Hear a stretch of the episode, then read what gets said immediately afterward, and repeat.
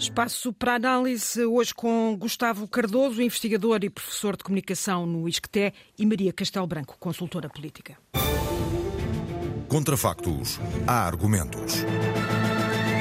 Professor Gustavo Cardoso, bom dia. Começo por si. É coordenador da equipa de investigadores do Media Lab que pela primeira vez descobriu uh, ou encontrou indícios de interferências estrangeiras nestas eleições, uh, desinformação nas redes uh, sociais.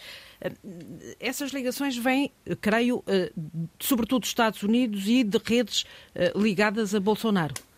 E agora parece que descobriu tudo, mais indícios. Com tudo, com tudo aquilo que acontece na desinformação, é sempre tudo muito cinzento. Nunca nada é claro, é sempre muito nevoeiro em cima. E, portanto, tanto há pistas que nos dizem que estamos perante influências brasileiras através de grupos apoiantes de Bolsonaro, como podemos dizer que pode haver russos, americanos ou chineses, as três grandes potências, porque quem pagou os anúncios em Portugal também os pagou no Panamá, em Singapura e na Roménia. Portanto, isso é uma questão. Outra é que nós começamos a ver também nos últimos dias eh, não tanto desinformação, mas uma coisa que viola a lei também eleitoral, que é anúncios pagos contra um partido ou contra outro partido.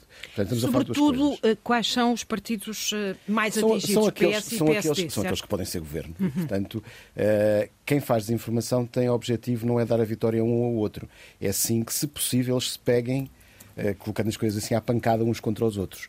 E os outros aqui somos nós, os portugueses, aqueles que vão votar no, pronto, no dia 10. E, portanto, a ideia aqui é essa, é criar fricção, criar situação de polarização e, se possível, houver alguma violência, em termos desinformativos ou mesmo físicos, melhor. Semear o caos com que interesse? Ou interessa o, a quem? O, o destabilizar. O destabilizar interessa sempre a quem não está dentro do processo. E, portanto, por isso é que a interferência externa é tão complicada, porque para quem está de fora não interessa se nós em Portugal estamos bem ou mal. O que interessa é criar uma situação que nos fragilize.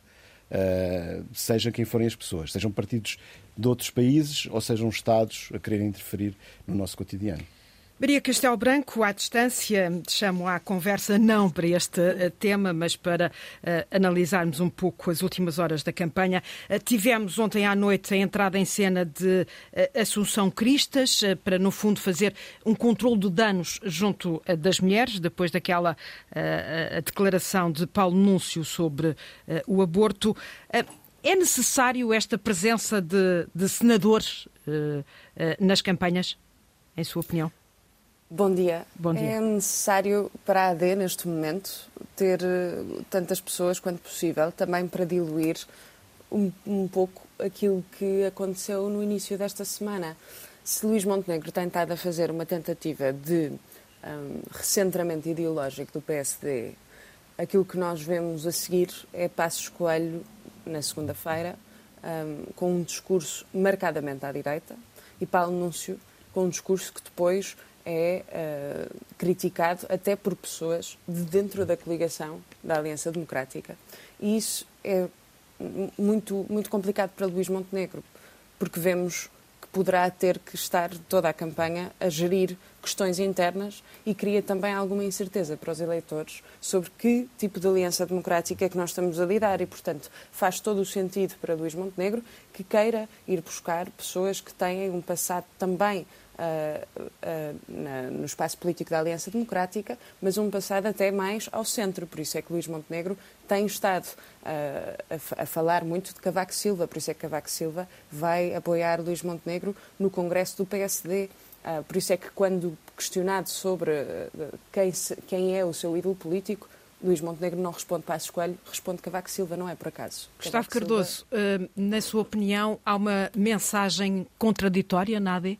Eu acho que, acima de tudo, é transversal a todos os partidos a ideia de que na família política não chegam os filhos, ou seja, não chega Luís Montenegro, não chega Pedro Nuno Santos, é preciso ir buscar os pais e os avós. O que, no fim de contas, é de alguma maneira passar um, um certificado ainda de não total maturidade aos líderes políticos que estão em cima da mesa. Eu estou a dizer isto porque António Costa também aparecerá com certeza a breve trecho, mas parece-me que o problema é mais acentuado, ou está-se a manifestar neste momento ainda, mais no lado do PSD.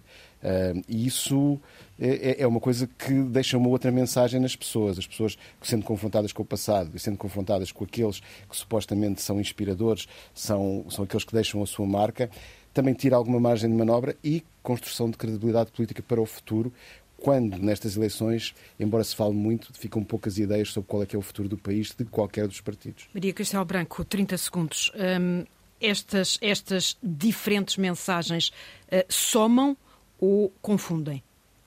Parece confundir e parece que neste momento nós temos níveis de indecisos uh, anormalmente altos para, para esta altura da campanha, temos 20% neste momento. Subiram os indecisos desde o início da campanha, ou desde o início dos debates, aliás, de 18 para 20, é o que as sondagens apontam, e, e, e parece que vamos ter umas eleições que, não, que são muito imprevisíveis. Gustavo Cardoso um, e uh, Maria Castelo Branco, na análise aqui no Vamos a Votos Legislativas 2024, edição da tarde, às 5h30.